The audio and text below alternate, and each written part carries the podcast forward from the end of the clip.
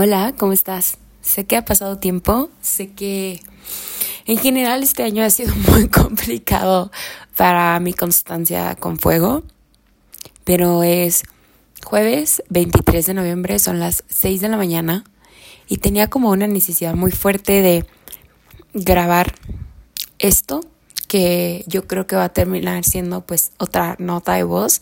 Me gustan mucho estas notas de voz random Creo que la última vez que saqué episodio o que subí algo al podcast fue justo como hace un mes, en Halloween. Y mm, no sé, tenía la necesidad de grabar. Esto, a diferencia de todos los otros episodios que yo hago, no está guionizado. Em, estoy nerviosa, estoy nerviosa. Estoy nerviosa porque mm, soy una persona a la que le da mucho miedo aparecer y ser vista aunque no parezca, porque no me callo, porque desde mi forma de vestir es para ser vista, pero me da mucho miedo. Tengo muy fuerte el tema como el, el síndrome, no sé, el, el, síndrome o el spotlight effect, ¿no? O sea, de, de estar en los reflectores y que entonces eso trae atención para ti. Yo tengo miedo de eso. Em, así como tengo un miedo, tengo un muy fuerte síndrome del impostor y hoy es un día importante porque esto lo estoy grabando en la mañana. O sea, hoy podría volar o podría crashear. Ya veremos cuál de las dos decido hacer en el momento porque la piloto de esta nave voy a ser yo. Hoy tengo un evento muy importante. Yo trabajo en una consultora que trabaja con clientes. Y este año asumí como un segundo rol, aparte de mi rol de analista consultora normal, que es embajadora de la generación Z.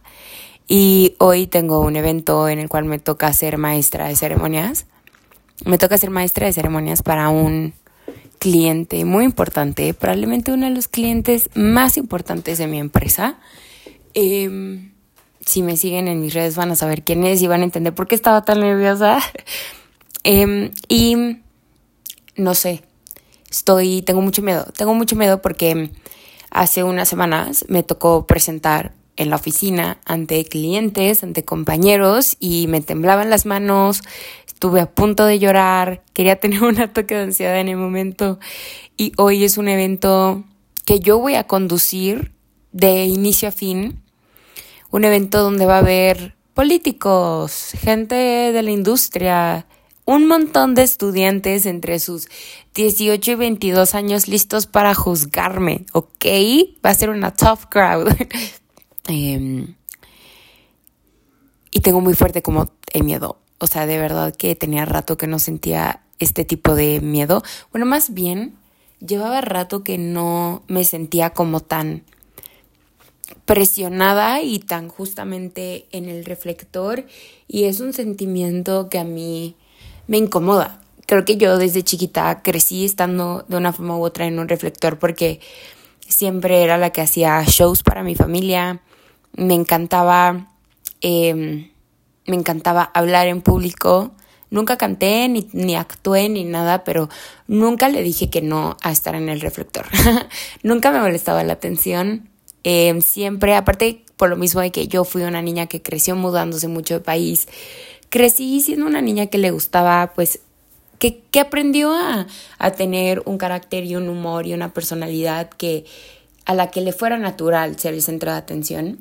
Y eso cambió de unos años para acá, justo en el año de la pandemia. Me metí en un caparazón muy grande y este año creo que sin darme cuenta estoy obligándome a sacarme de ese caparazón. Pero ahorita que estoy grabando esto y que faltan literal 12 horas para mi evento, estoy... Mmm, capaz sí sería buena idea regresar al caparazón porque este estrés que estoy sintiendo ahorita no sé si lo voy a disfrutar mucho tiempo. Y tengo mucho miedo, o sea, tengo mucho miedo porque son muchas, es mucha presión encima de mí.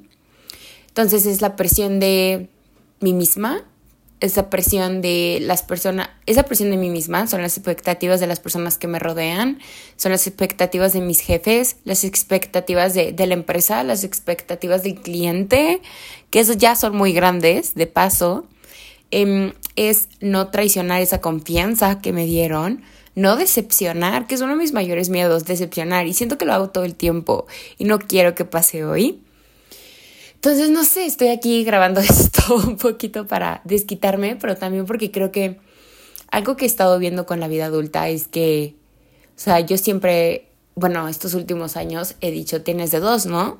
Te puedes comer el banquete, es decir, el mundo, o la vida te va a obligar a sentarse en la mesa, te va a agarrar de las greñas y te va a decir, comes, como cuando eras chiquito y tu abuela te decía, dejas el plato limpio.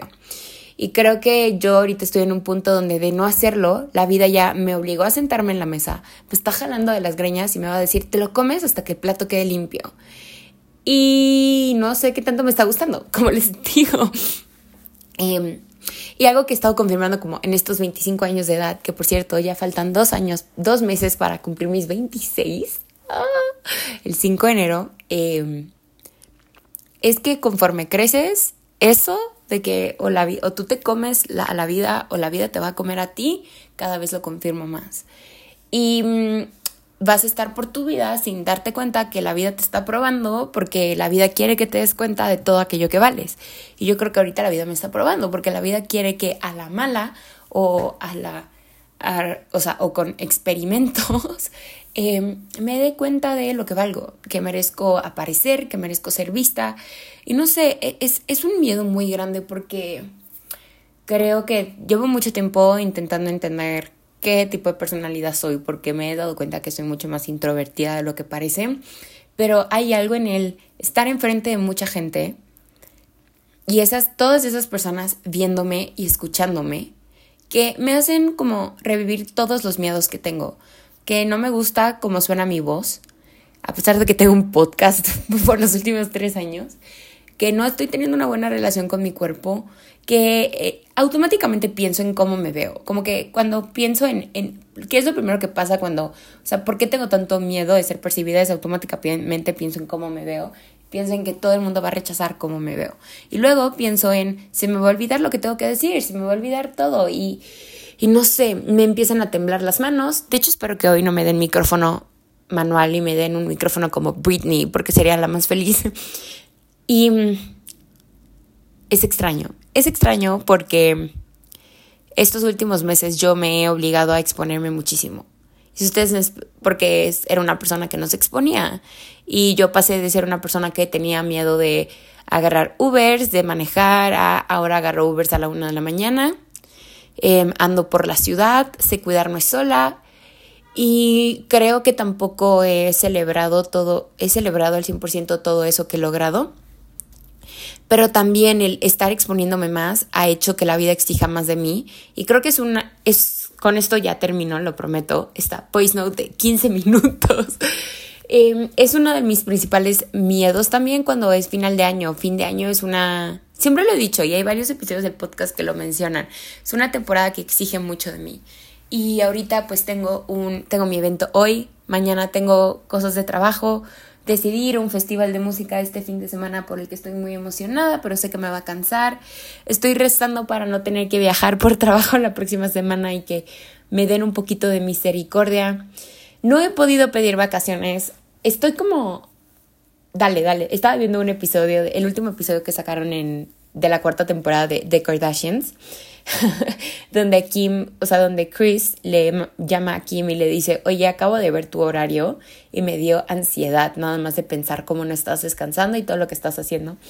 Y así estoy yo ahorita, ok, yo me estoy dando ansiedad a mí misma de todo lo que estoy haciendo, del hecho de que no estoy descansando, del hecho de que estoy intentando espantar místicamente a una gripe con antigripal que llevo ya como una semana porque sé, sé que terminando la próxima semana va a ser una muy mala semana para mi salud física y mental. Entonces, no sé, ahorita simplemente estoy, por favor, que la vida me dé un break, que no me pueda, que no me tenga que ir de, de viaje de trabajo, que pueda disfrutar este fin de semana y que, que hoy todo me salga bien.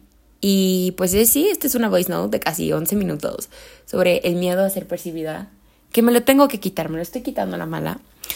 Em, y sobre volar o crashear, porque también me he dado cuenta que yo soy la piloto, desafortunadamente, yo tengo control.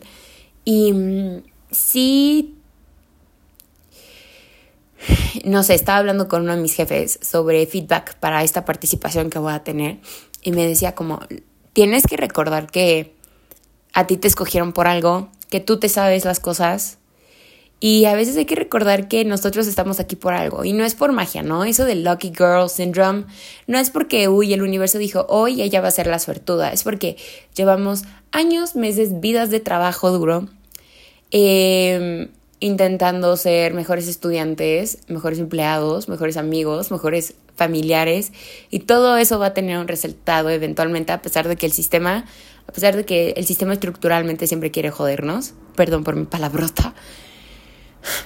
Y supongo que todo va a estar bien. Supongo que hoy tal vez sí puedo tener poder de decisión de decir, yo voy a volar y voy y la nave que va a ser el evento entero va a volar conmigo y vamos a poder despegar bien y aterrizar bien. Deseenme la mejor de las suertes. Ya quiero salir de este momento complicado de trabajo y existencia para poder dejar este miedo que he tenido con el podcast. Gracias por escucharme y que tengas un bonito fin de semana. Y por cierto, estoy muy emocionada porque el concierto al que voy, si todo sale bien, toco madera, es el Flow Fest. ¿Y saben a quién voy a escuchar? Voy a escuchar a Latin Mafia, voy a escuchar a Fade, que saben que me encanta Fade, voy a escuchar a Zion y Lennox, que saben que me encanta Zion y Lennox.